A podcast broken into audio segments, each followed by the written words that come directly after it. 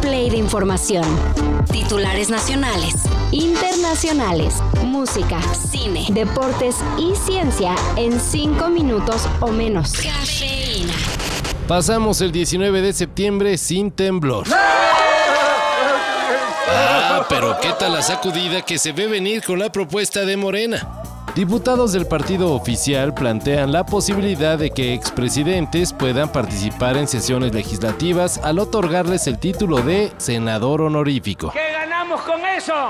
Con esta propuesta, presidentes que hayan terminado su mandato, mmm, pues digamos AMLO, ya no recibirían un salario, no formarían parte del quórum, pero sí tendrían derecho a subir y explayarse ante el Pleno. ¿A mí también me van a gritar? Ah, y de aprobarse, parece que la iniciativa solo contemplaría a expresidentes de López Obrador para adelante. Debe ser así.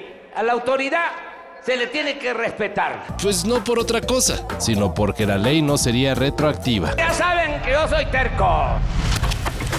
Y en propuestas que sí nos gustan, legisladores siguen echando iniciativas para mejorar las condiciones laborales del hombre común, aunque luego se las reboten o manden a la congeladora. Y esta vez van por un aumento del 50% de la prima vacacional. Lo que pasa es que tenerlos aquí de vacaciones metidos todo el día aquí en la casa, te juro que es un suplicio, mi amor.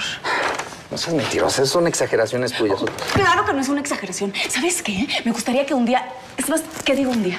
Unas horas que estuvieras aquí para que vieras lo que es lidiar con ellos. Mira, sabes que mi trabajo no me lo permite.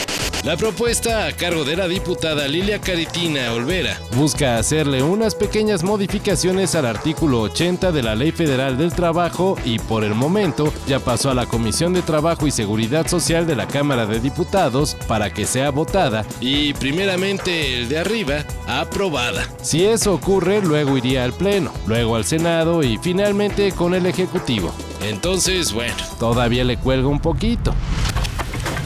Ya tenemos Champions. La primera sin CR7 ni Messi en más de 10 años. Adiós, vaquero.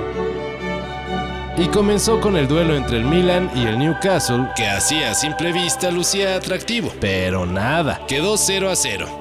Donde sí hubo goles fue en la presentación del PSG, que ya sin el tridente ofensivo que se cargaba, pasó por encima del Borussia Dortmund 3 a 0. En otros resultados, el City ganó 3 a 1 a la Estrella Roja, la Lazio y el Atlético de Madrid empataron a 1 y el Barcelona se pasó de lanza contra el Ambres de Bélgica 5 a 0. Hoy sigue la jornada 1 con partidos desde las 10.45 de la mañana.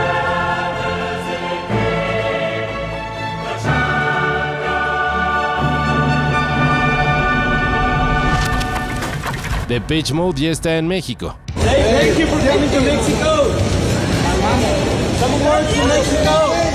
Y en redes han salido iniciativas de fans para hacer inolvidables los tres shows que el dueto ofrecerá en el Foro Sol. No solo para el público, sino para Dave Gahan y Martin Gore. Por ejemplo, cuando suene Everything Counts y en pantalla se proyecta la canción en lenguaje de señas, se invita a que todo el público se aprenda los movimientos como señal de inclusión.